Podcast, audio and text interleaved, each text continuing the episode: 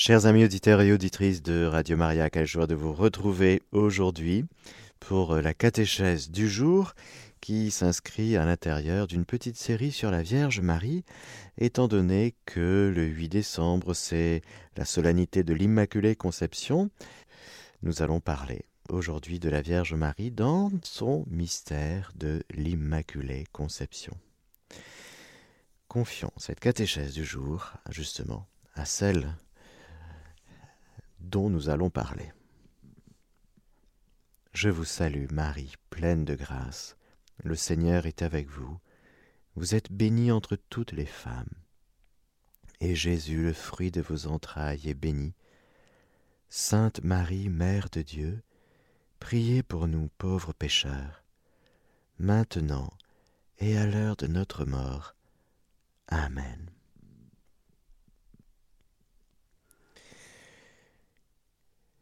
Dans cette petite série de catéchèses sur Marie, nous avons commencé à dire que pour euh, connaître Marie, il nous fallait ouvrir notre cœur. Elle existe, c'est un fait.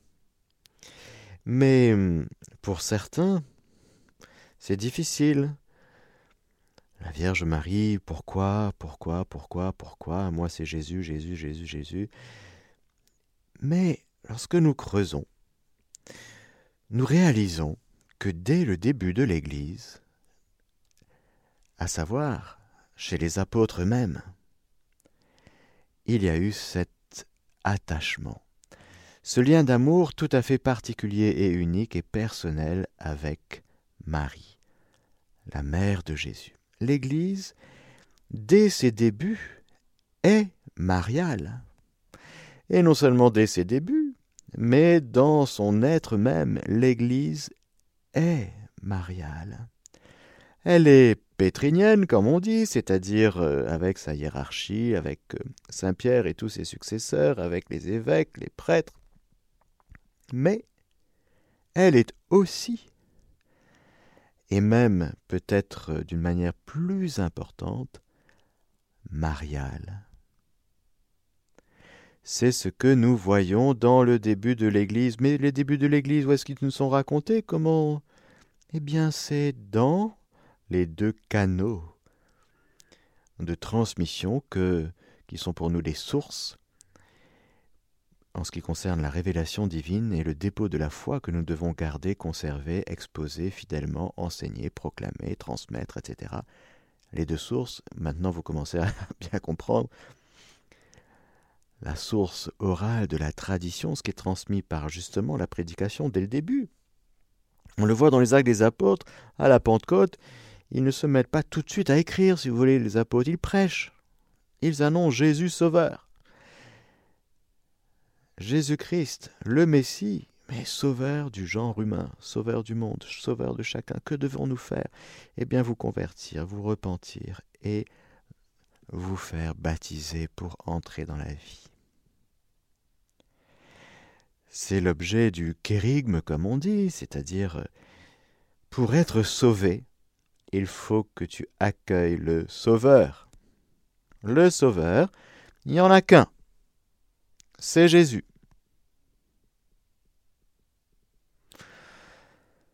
Il est mort pour toi.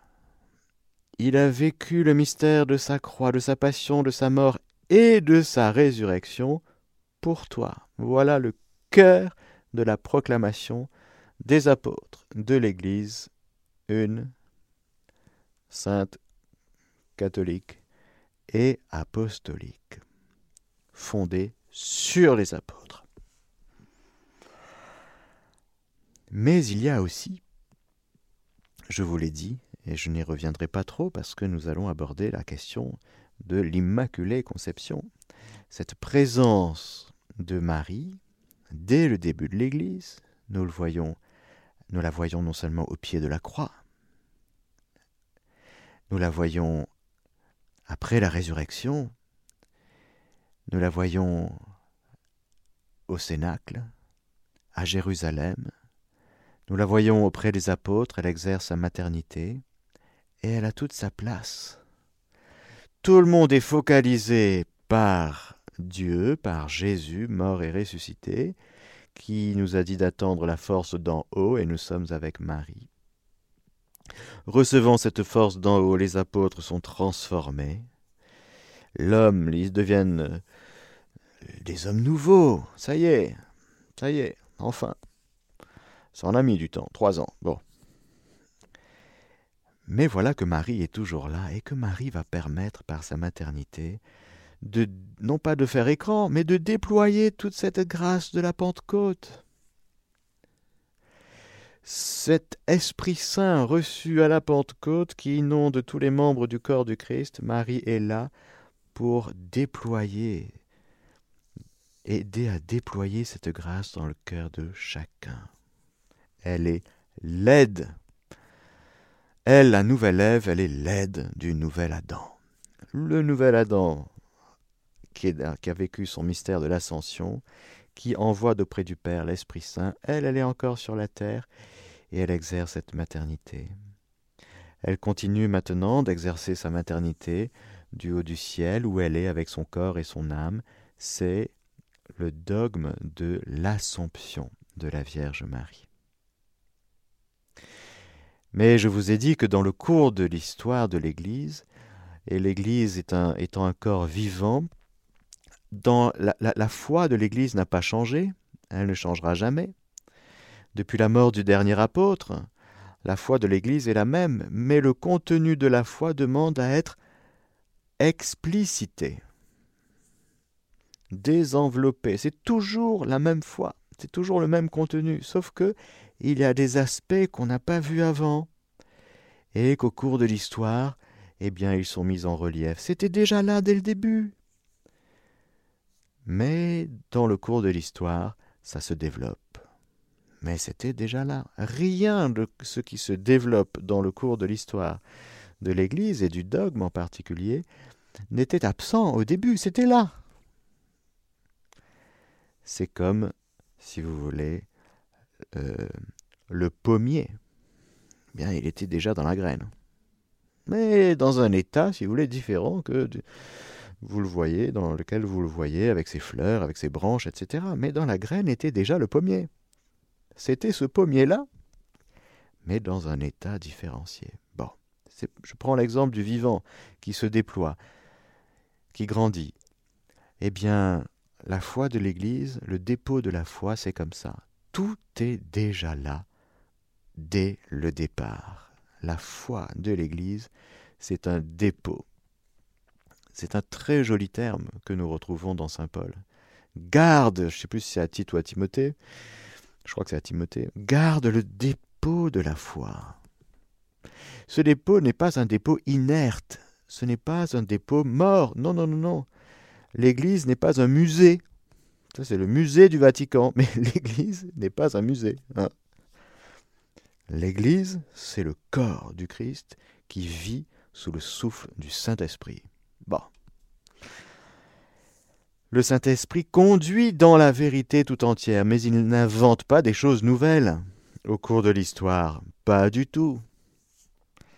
Il déploie des choses toujours à partir du Christ.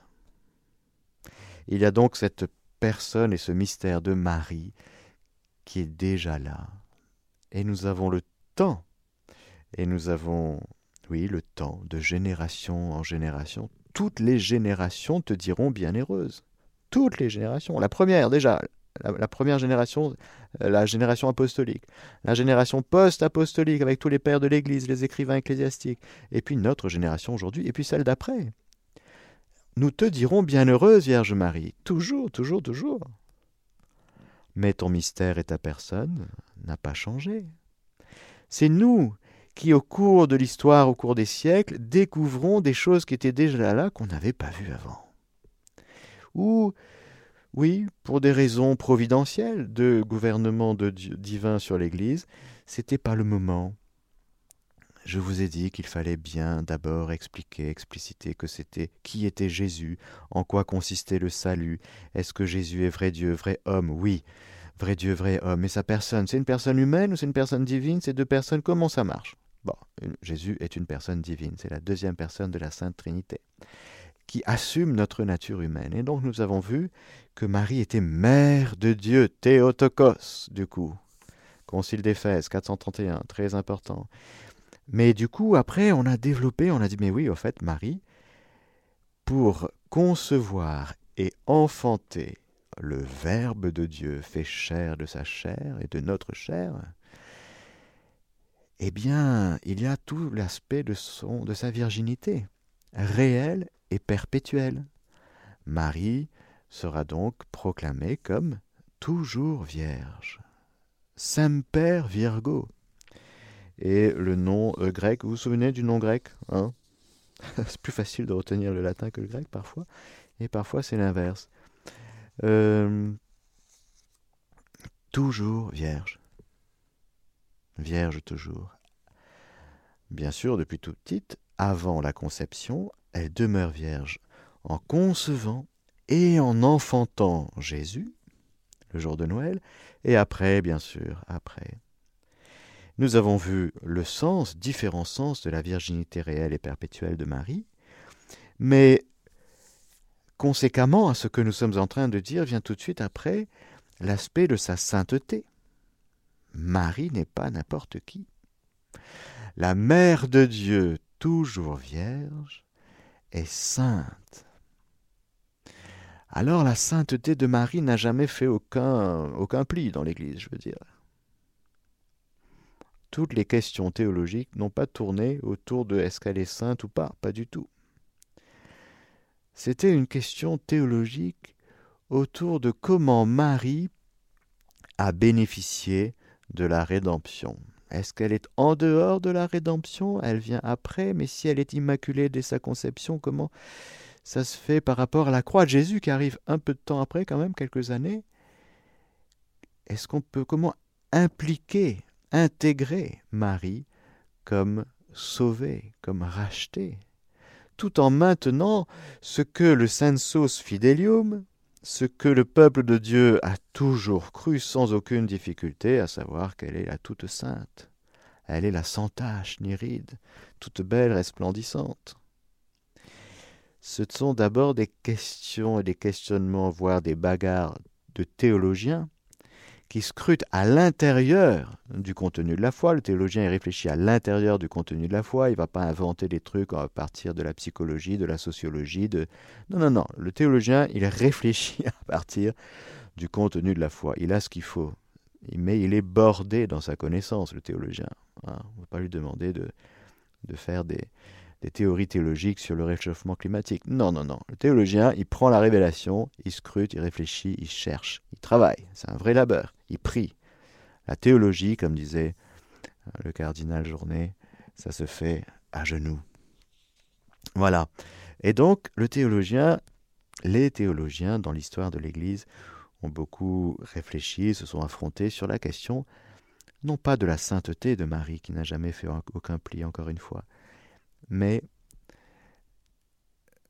sur son immaculée conception. Est-ce qu'elle est toute sainte? Dès sa conception ou est-ce qu'elle a commencé, ne serait-ce qu'un demi, un demi moment euh, pas saint, mais tout de suite, quasiment tout de suite, elle a reçu une grâce particulière. Bref, bref, bref, bref. Je vous, je vous passe les dizaines d'années et les voire les centaines d'années de, de réflexion et de querelles théologiques pour arriver, pour arriver à la proclamation du dogme de l'Immaculée Conception. Est-ce que vous savez à quelle année nous nous situons? Nous sommes en 1854. C'est le pape Pie IX Je vous lis le paragraphe 490 et suivant. 491. Au long des siècles, l'Église a pris conscience que Marie, comblée de grâce par Dieu, avait été rachetée dès sa conception. Dès sa conception. Je rajoute que la rue du Bac, Vous vous souvenez quelle année c'est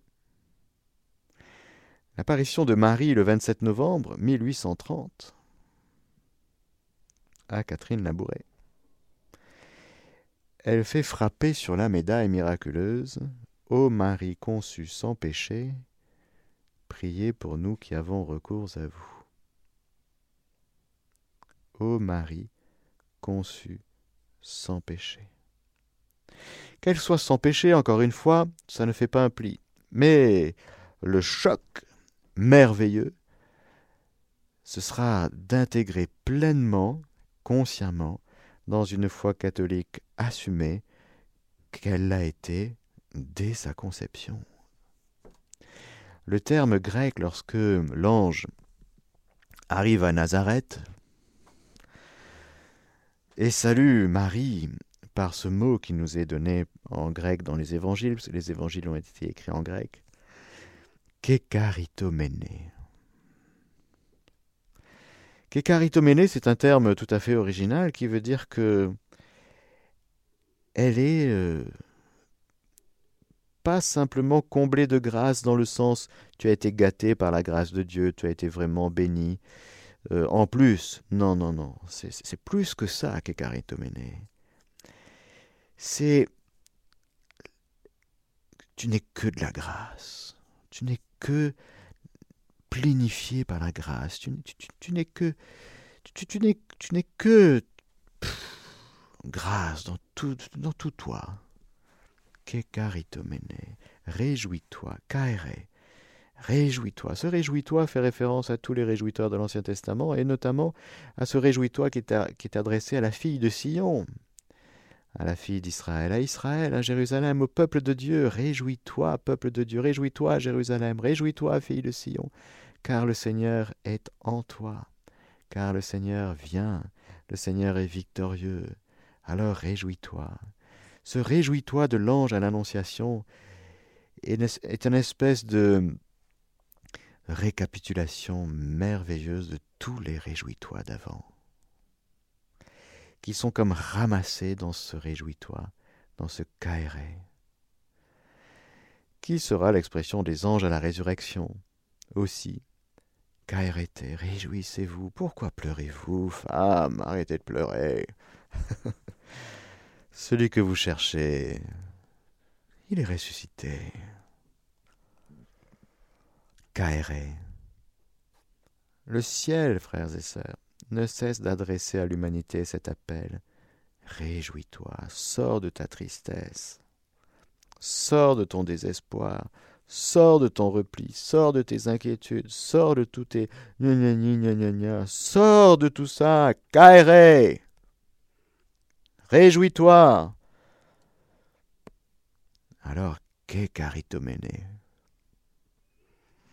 Ce qu'est caritomene, a été nourri dans la méditation, la contemplation, la prière de l'Église pendant des années des siècles, et de fait, le peuple de Dieu considère toujours Marie comme comblée de grâce. 1830, rue du Bac. Priez pour nous qui avons recours à vous, ô Marie conçue sans péché. 1858. 1858, qu'est-ce qui se passe, mes amis? En France, encore en France. C'est quand même fou. Nous sommes en France. C'est là que ça se passe. 1858, la petite Bernadette à Lourdes. Je suis l'Immaculée Conception. Alors là, non seulement elle est conçue sans péché, mais elle l'est, dans son être, elle apostrophe.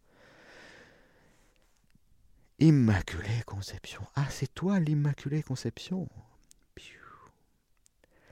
1858, ça vient quatre ans après la proclamation du dogme de l'Immaculée Conception, proclamé donc en 1854 par le pape Pie IX. La bienheureuse Vierge Marie a été. Je vous lis toute la bulle, on appelle ça une bulle. La bulle, c'est le nom qu'on donne au texte. La bulle Ineffabilis Deus, Dieu ineffable, du 8 décembre 1854. Nous, nous déclarons. Il faut entendre les trompettes hein, derrière. Il y a les trompettes. C'est solennel, hein attention. Hein la proclamation d'un dogme, c'est pas juste une petite lettre qu'on reçoit comme ça. Ah, au fait, euh, elle est Immaculée Conception. Non, non, non. C'est une déclaration solennelle, une proclamation. C'est la fête, c'est le ciel qui chante, qui danse comme d'habitude, mais la terre aussi et l'Église.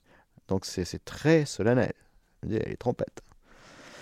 Nous déclarons, prononçons et définissons que la doctrine suivant laquelle, par une grâce et un privilège singulier du Dieu Tout-Puissant,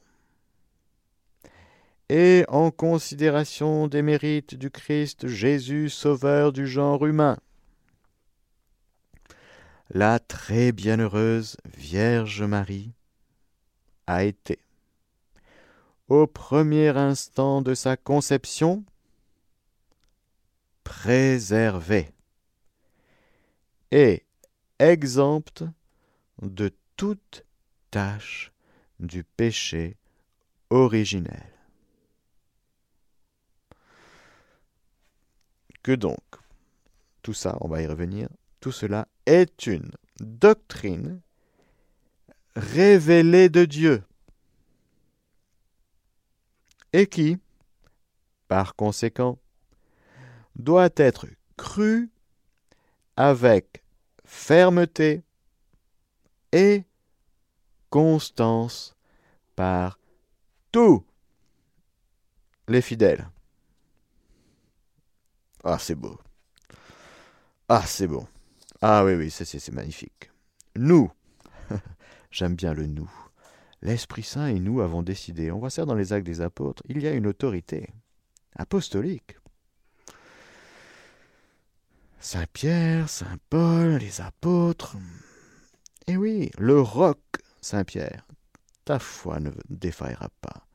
Quand tu exposeras, déclareras quelque chose ex cathedra, c'est-à-dire sur la cathèdre, sur le siège de Pierre, tu ne te tromperas jamais. Il y a une infaillibilité pontificale. Oui, il y a une infaillibilité. Oui, le pape est infaillible. Pas quand il est dans l'avion en rentrant de voyage, pas quand il est en train de prendre sa tasse de thé qu'il discute avec vous. Non, non, non. Quand il est sur la cathèdre. D'accord quand il est sur la cathèdre, là, ça rigole pas. Hein. Attention. Hein. là, nous. Alors, c'est pas que le pape. Hein. Le pape, évidemment, vous savez, avant de proclamer un dogme, il a consulté, il a consulté tous les évêques, et bien sûr, la majorité des évêques a dit oui. Est-ce que vous pensez que c'est opportun de déclarer cette réalité de foi que personne ne me remet en question? Parce que l'Église a toujours cru.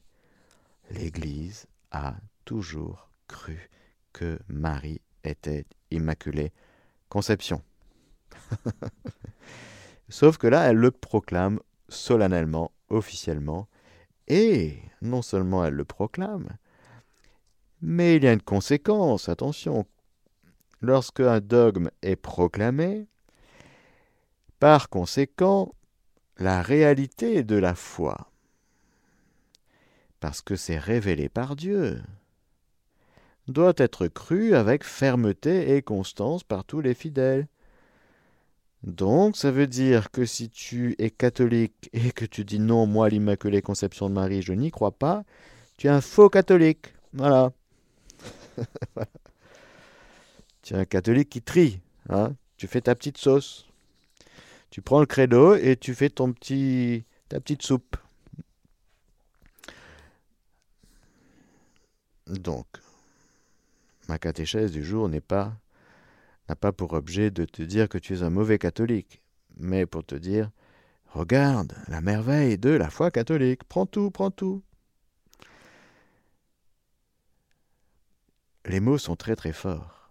Nous déclarons, prononçons et définissons que la doctrine suivant laquelle, par une grâce et un privilège, privilège singulier du Dieu Tout-Puissant, c'est donc une grâce et un privilège singulier. Oui, notre Mère du ciel, elle a eu une grâce particulière et singulière. Quelle est-elle? Hum, Je vais vous dire. Et en considération des mérites du Christ, Jésus sauveur du genre humain. Alors voilà, on a enfin trouvé la bonne formule qui réconcilie tous les théologiens. Jésus est unique sauveur, d'accord? Il n'y en a pas d'autre. Jésus, sur la croix, par son sacrifice, il nous sauve du péché.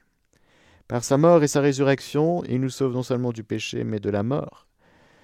Et alors, Jésus, Christ, Sauveur, unique Sauveur du genre humain. Il sauve qui? Tous les hommes. Depuis quand? Depuis Adam et Ève. Jusqu'à quand? Jusqu'au dernier créé. La croix du Christ s'étend dans l'histoire et dans l'espace depuis le premier Adam jusqu'au dernier homme créé.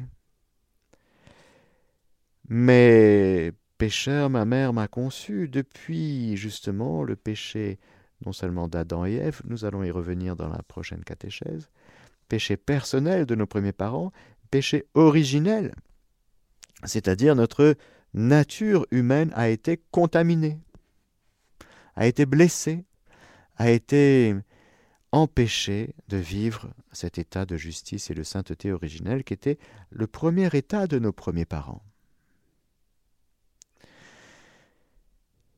Il fallait donc, depuis le soir de la chute, une intervention spéciale de Dieu pour venir nous sauver du péché. Du péché non seulement originel, mais du péché surtout personnel. Car tous, nous sommes enfermés dans la désobéissance, comme dit Saint Paul. Alors c'est le nouvel Adam qui le fera. Mais alors Marie, si elle est sans péché. Elle n'a pas besoin de la croix de Jésus? Elle n'a pas besoin d'être sauvée?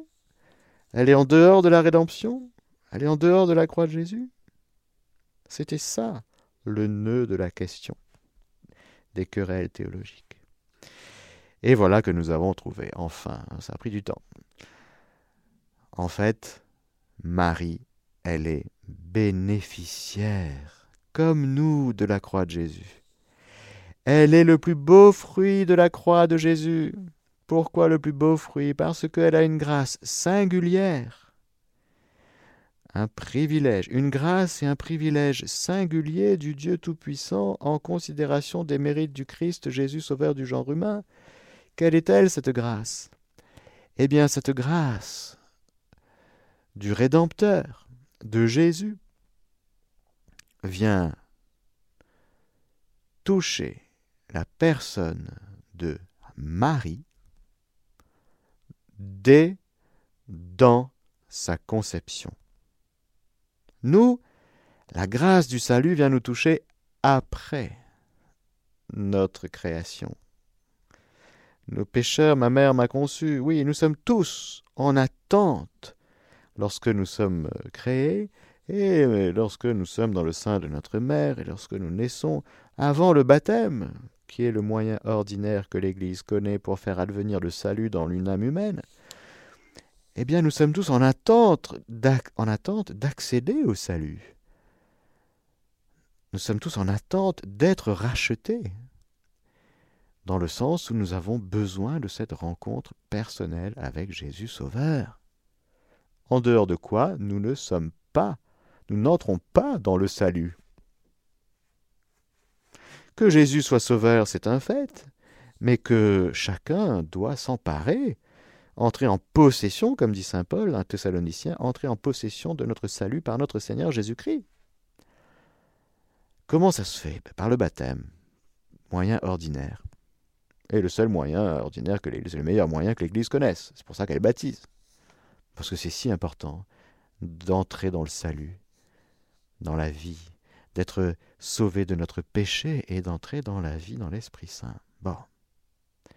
Marie, elle ne va pas connaître euh, ce salut qui va venir advenir à elle après sa conception. Non, elle, elle reçoit une grâce singulière qu'elle reçoit dès sa conception qui va venir non pas la purifier du péché, mais la préserver préserver. Ce mot est très important. Voilà que la très bien, très bienheureuse, hein, très très très bienheureuse, la Vierge Marie a été au premier instant de sa conception. Ah oui, mais c'est quand? C'est au 40e jour, c'est au 10e jour, c'est au 25e jour? Quand est-ce que l'âme humaine arrive? C'est pas la question. La question est, dès ta conception, tu es une personne humaine, point. Ah. On n'est pas là avec un microscope en train de dire ça y est, je l'ai trouvé au bout du troisième jour, l'âme est arrivée. Et puis il y a un autre scientifique de l'autre côté, ouais, mais c'est moi, j'ai le dixième jour. non, non, non, c'est pas comme ça. Ça, ce sont des questions, euh, j'allais dire, de, de loupe euh, génétique très, très passionnantes, bien sûr. Mais dans le regard philosophique et théologique surtout, nous proclamons que dès la conception, d'un être humain, c'est une personne humaine. C'est très très fort, frères et sœurs, pour nous catholiques, par rapport à l'avortement, par exemple. Nous ne pouvons pas, et là, le, le mystère de l'Immaculée Conception est une lumière fulgurante, fulgurante tout être humain, dès sa conception, est une personne humaine. Alors attention, hein, attention, hein. il faut que tu prennes tout comme catholique, ne fais pas le tri. Si tu es catholique, tu crois au mystère de l'Immaculée Conception, tu peux pas dire Marie, je prends, ok, je crois qu'elle est Immaculée Conception, mais les autres êtres humains, je sais pas bien si c'est une personne humaine dès le, début. Bah non, bah non, tu peux pas, c'est pas côté. Réfléchis un peu, réfléchis. Hein tu crois en l'Immaculée Conception, donc tu dis qu'une personne humaine, une petite créature humaine, est préservée du péché. D'accord. Dès sa conception, dans sa conception. Donc tu dis, tu es en train de dire que dès la conception d'un être humain, c'est un être humain. Ah ben oui, c'est ce que tu es en train de dire au sujet de Marie. Hein Donc tu peux pas dire au sujet de Marie ça marche et au sujet d'un autre euh, être humain ça marche pas. Ben non. C'est une lumière fulgurante que celle du dogme de l'Immaculée Conception. Et alors cette grâce est donc pour elle d'être préservée. C'est une grâce qui lui vient de la croix de Jésus. Vous pouvez dans je une image, vous voyez, vous mettez la croix de Jésus au centre de l'histoire. À gauche, le début, alpha, création d'Adam et Ève. Et à droite, ben, jusqu'au dernier homme créé, d'accord? Vous mettez la croix au centre. De la croix de Jésus, de son cœur transpercé, jaillit le sang et l'eau, jaillit la grâce du salut, qui va percuter depuis Adam et Ève jusqu'au dernier homme créé. La croix est le centre de l'histoire. De l'histoire humaine et de l'histoire tout court, de l'histoire de l'univers. C'est la croix de Jésus qui est le centre. Et le cœur. Et la source. La source de régénération, la source de restauration. Et c'est une très très bonne nouvelle, frères et sœurs. Parce que justement, Marie, dans sa grâce singulière d'être non pas purifiée comme nous, mais préservée et exempte de toute tâche du péché originel, c'est une doctrine révélée de Dieu et qui par conséquent doit être crue avec fermeté et constance par tous les fidèles. Mais ça vient nous dire aussi que non seulement elle est préservée, mais elle est elle est préservée du péché personnel aussi, évidemment. Marie n'a jamais péché. Et elle est préservée de la concupiscence aussi. Hmm? la concupiscence, c'est quoi? La concupiscence pour l'Église, euh, dans son magistère, c'est cette euh, inclinatio au mal. C'est-à-dire que nous sommes fragiles, c'est-à-dire que dès que quelqu'un va venir nous proposer euh, un truc facile, euh, hein, dans tous les domaines, des biens sensibles, facilement accessibles. Euh, on, est faible. On dit Ah, tiens, comme c'est intéressant. Hein ah, j'avais pas vu. Et puis, gloups. et puis euh, ça s'appelle la tentation, et puis ça s'appelle péché. Hein. Péché, c'est succomber à la tentation. Eh bien, Marie, elle n'a pas ça. Elle n'a pas cette inclinatio, qui est une conséquence du péché originel. Jésus viendra nous sauver, nous racheter du péché originel, et viendra nous restaurer complètement, mais nous aurons une conséquence. Non, on n'aura plus le péché originel en nous, mais on aura une inclinatio, on y reviendra, que l'Église appelle le foyer de concupiscence, c'est-à-dire cette fragilité, c'est-à-dire cette faiblesse, qui n'est pas un péché. Ce n'est pas un péché, mais c'est une faiblesse, c'est un terrain fragile, si vous voulez. Marie n'a pas ce terrain fragile. Oh. On voit donc que notre Mère du ciel, c'est vraiment la créature selon Dieu. Quand Dieu pense créature humaine, eh bien, il y a l'Immaculée Conception. Voilà. Dieu n'a jamais voulu le péché, et tous ses corollaires de souffrance et de, et de mort et de détresse et de, et de ténèbres, pas du tout, pas du tout. Mais il l'a accepté, il l'a accueilli, il a assumé, il a pris sur lui nos péchés, il nous a sauvés du péché. Et il a pris même sur lui notre mort, il est ressuscité. Et donc toute l'humanité est appelée à rentrer dans le régime nouveau de la rédemption,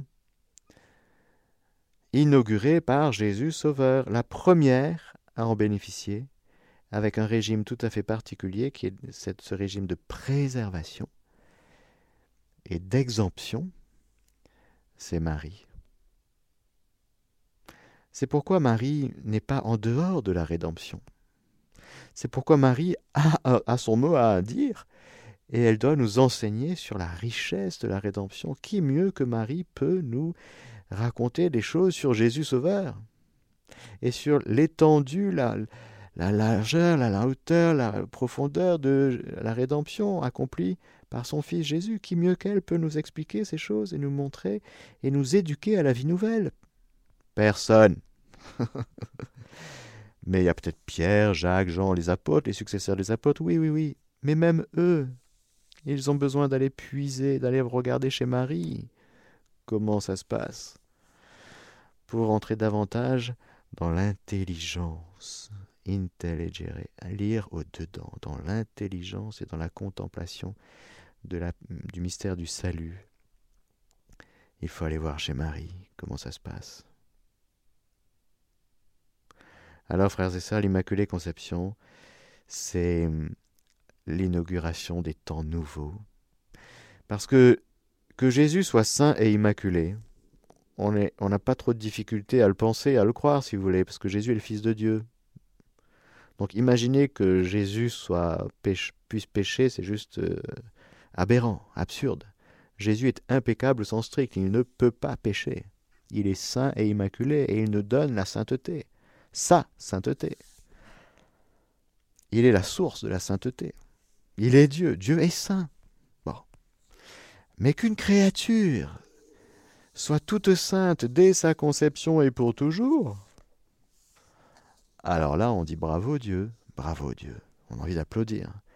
On a envie d'applaudir et on reconnaît qu'avec l'Immaculée Conception, nous sommes dans l'inauguration de ce monde sur la terre qui est le royaume des cieux, le royaume de Dieu. C'est Dieu qui doit régner ici-bas, frères et sœurs, et personne d'autre. Est-ce que le royaume de Dieu est advenu jusqu'à nous? Réponse oui. C'est où? Ben, C'est Marie. Ben, voilà. Concrètement. Merci Sainte Anne et Saint Joachim. Oui. Merci surtout Dieu. C'est vrai que ça s'est passé dans le sein de Sainte Anne. Oui. Conception immaculée. Je suis l'Immaculée Conception. Oh, quel beau nom, Marie. Vous avez un nom magnifique. Non seulement votre nom, mais toute votre personne. Vous êtes si belle. Merci Seigneur pour l'Immaculée Conception. Amen, amen, amen. Et frères et sœurs, que ce soit vraiment une bonne nouvelle pour nous, vraiment. J'espère, frères et sœurs, que l'Immaculée Conception, que son mystère, a un impact sur notre vie concrète. C'est si bon d'avoir une mère toute sainte, sans péché, dès sa conception.